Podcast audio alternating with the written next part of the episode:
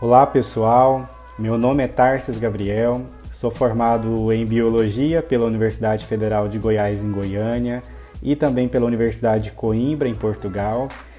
Sou mestre em Genética Humana pela Unesp de Botucatu em São Paulo e atualmente eu sou professor efetivo é, da rede estadual de Goiás, especificamente aqui na cidade de Goianésia, no Colégio CPMG José Carrilho.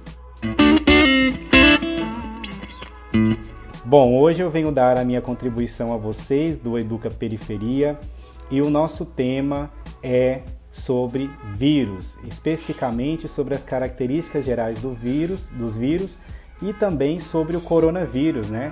O que, que o define aí enquanto é, estrutura e funcionamento né, desse mecanismo de ação desse vírus.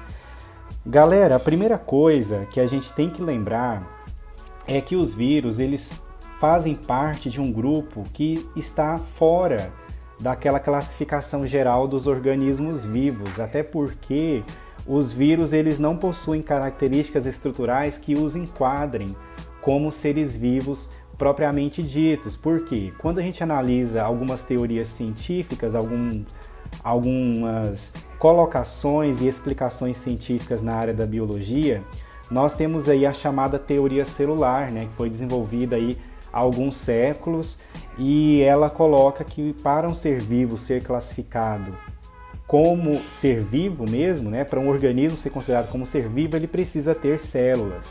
E não é o caso dos vírus, né? Então fica essa discussão se os vírus são seres vivos ou não. Independente disso, o que vocês precisam saber e que é de relevância aqui para o nosso tema de hoje é que esses vírus eles são acelulares, ou seja, eles não possuem uma organização celular, né? eles não vão ser formados por células. Justamente por não, por não serem celulares, né? por serem acelulares, eles não têm metabolismo próprio.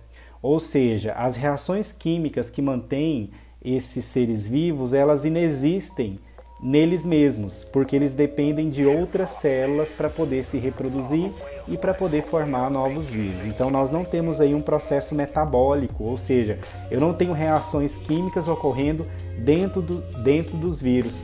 Eu vou ter simplesmente uma constituição química. Geralmente eles são formados por proteínas e por ácido nucleico. O que é ácido nucleico? Ou eu tenho DNA ou eu tenho RNA. Então eu vou ter vírus aí que eles vão ter material genético de RNA, que é o nosso ácido ribonucleico, e vou ter vírus que vão ter o material genético de DNA, que é o ácido desoxirribonucleico, certo?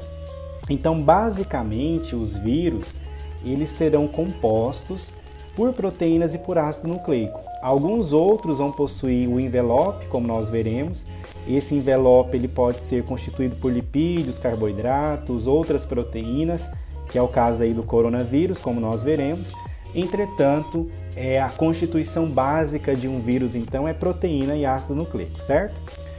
Bom, pessoal, além disso, é, esse material genético dos vírus eles podem sofrer mutações, ou seja, é, eles podem sofrer mudanças à medida que eles vão utilizando outras células para se reproduzirem. Então, vamos pegar o exemplo do coronavírus que surgiu é, lá na província de Hubei, na cidade de Wuhan, né, o, o paciente zero, como nós chamamos. É, esse vírus, a ciência tem chegado às evidências de que ele foi transmitido ao ser humano através do contato frequente dos seres humanos com alguns animais, como por exemplo morcegos e pangolins. Os pangolins eles é, são uma, é uma espécie de animal muito parecida com um tatu, mas ele não é um tatu, ele é uma outra espécie. Mas vocês podem pesquisar depois sobre os pangolins. São muito fofinhos, por sinal. Então, a partir do contato com esses animais e outros animais, mas esses dois são os principais, nós temos nós tivemos aí uma mutação nesse coronavírus que provavelmente deu origem aí ao, ao coronavírus que está infectando né, várias populações humanas atualmente. Então esses vírus, né, incluindo o coronavírus, eles só são capazes de se reproduzirem dentro de uma célula viva. por serem capazes apenas de reproduzirem dentro de uma célula viva, eles são chamados de parasitas intracelulares obrigatórios. E eles possuem dimensões ultramicroscópicas, ou seja, eu não consigo visualizar esses vírus no microscópio convencional. Eu preciso aí utilizar um microscópio muito mais potente, algum tipo de microscópio eletrônico, para que eu consiga visualizar a estrutura desse vírus, certo, pessoal? É importante destacar que quando a gente analisa os vírus, nós temos diversos tipos de hospedeiros que esses vírus podem é, utilizar para sua reprodução. Então, eu vou ter vírus que vão infectar células animais, é, vão ter vírus que vão infectar células vegetais, outros vão infectar bactérias, são os chamados bacteriófagos, outros vão infectar fungos, outros protozoários e assim por diante, certo? Bom, é importante destacar também, antes da gente dar um foco no coronavírus, que os vírus eles são conhecidos por gerarem aí várias doenças, não apenas em humanos, mas também em outros seres vivos. Então, dentro dos vírus aí que infectam seres humanos, nós temos os mais famosos, né? O vírus HIV, o vírus que causa aí a imunodeficiência humana, né, o vírus HIV, se a pessoa não fizer o tratamento adequado com retro, antirretrovirais, isso pode desenvolver uma síndrome chamada de AIDS, né, que é a síndrome da imunodeficiência humana, aonde esse paciente ele fica com a imunidade tão debilitada que uma simples gripe pode levá-lo à morte, né, pela falta aí de estruturas celulares próprias para combater é, essa infecção. Nós temos as hepatites, são causadas por vírus, né? Nós temos vários tipos de hepatites que causam aí o sintoma comum entre elas é justamente o, o ataque à estrutura do fígado, né, das células que constituem o fígado, os chamados hepatócitos. Isso leva a um processo inflamatório conhecido como hepatite, com diferentes sintomas aí entre os vários tipos. Temos o vírus ebola, o vírus influenza, que também leva pacientes a mortes, por exemplo, por insuficiência respiratória. Nós temos adenovírus, temos os papilomavírus, enfim, é uma diversidade enorme de vírus, certo? Antes da gente focar então no coronavírus, eu gostaria de trazer para vocês como que é uma estrutura geral de um vírus. Então, a estrutura geral de um vírus, é, ela é composta por uma cápsula chamada de capsídio, geralmente feita por proteína, e dentro dessa cápsula, dessa estrutura proteica, que nós chamamos de capsídeo, nós temos o um material genético. E esse material genético ele é de DNA ou de RNA, como eu falei para vocês. Outros vírus vão possuir o chamado envoltório ou envelope, ou seja, além do ácido nucleico, ele vai ter o capsídeo e por cima do capsídeo nós vamos ter o envoltório ou envelope, que pode ter aí constituição de proteínas, de carboidratos ou de lipídios, que são aquelas biomoléculas orgânicas, né, que formam a maioria de seres vivos, né? Que não é o caso do vírus como ser vivo, né, mas tem aí essa constituição química em comum. Bom, pessoal, em relação à reprodução, nós temos basicamente dois ciclos que os vírus podem se reproduzir. Ou a gente vai ter o ciclo lítico, onde esse vírus ele vai destruir, vai causar a lise, a quebra da célula hospedeira, ou nós temos o ciclo lisogênico, onde esse, o material genético do vírus ele é acoplado ao material genético do hospedeiro e pode ficar ali por vários e vários anos sem manifestar a, a fase, a etapa do ciclo lítico. Então, basicamente, nós temos o ciclo lítico e o ciclo lisogênico, tá? Lembrando que alguns vírus podem imediatamente partir, levar as células ao ciclo lítico e outros podem, primeiramente, realizar o lisogênico e, posteriormente, ativar o ciclo lítico. Bom, em relação aos coronavírus, eu queria falar para vocês o seguinte, ó. O coronavírus, então, ele recebe o nome de SARS-CoV-2. Então, SARS é uma sigla que vem do inglês que significa Síndrome Respiratória Aguda Grave, que é um sintoma muito presente em pessoas que têm a manifestação clínica é, dessa virose de uma forma mais severa, né? Então, é, ela literalmente fica com dificuldade de realizar as trocas gasosas. Bom, então o SARS-CoV-2 ele, ele recebe esse SARS-CoV-2 porque nós tivemos aí o SARS-CoV-1 que foi aí num período anterior, certo? Então esse 2 ele é um tipo de coronavírus.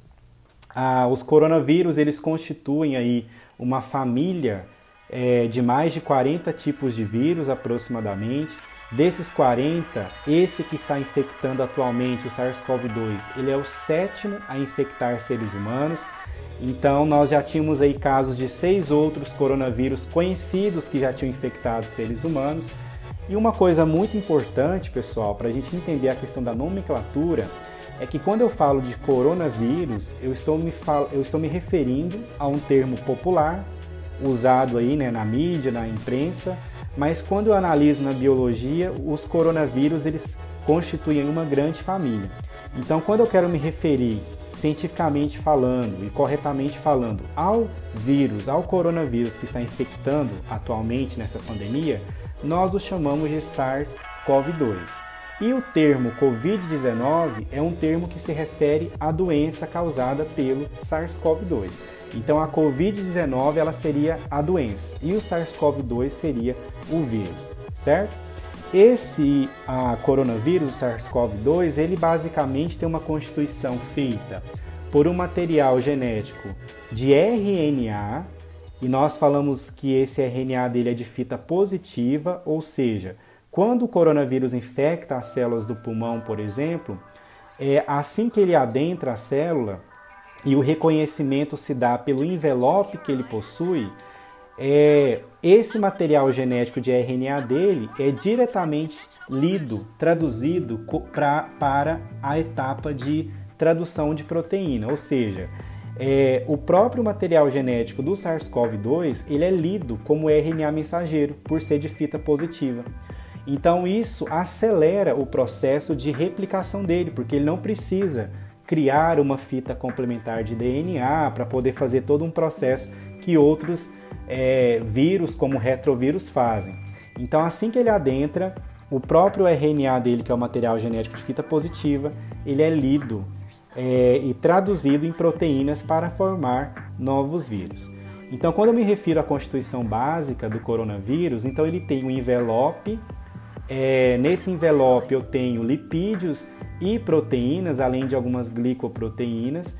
E uma das proteínas que estão nesse envelope, elas são chamadas de proteínas spike ou espículas, também chamadas de proteínas S, tá? E aí nós temos um reconhecimento dessa, desse envelope porque esse envelope ele possui receptores que, são, que estão presentes em células humanas.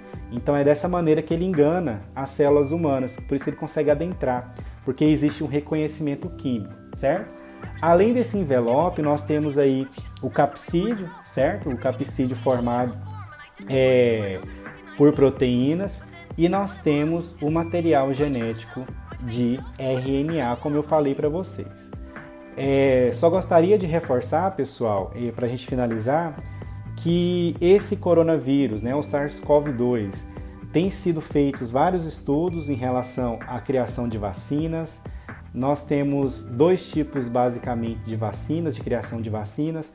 Uma, eles utilizam o material genético do coronavírus, por exemplo, que é o RNA dele, transforma isso, por exemplo, no RNA mensageiro e utiliza esse, essa vacina genética, como nós chamamos, para imunizar os seres humanos. Já o método tradicional de produção de vacinas, nós temos aí a utilização de partículas desse vírus é, atenuadas, né, de forma que o corpo do ser humano consiga produzir o que nós chamamos de imunidade humoral, que é uma imunidade baseada na produção de anticorpos e que protege esse organismo quando ele entrar em contato novamente com esse vírus, certo?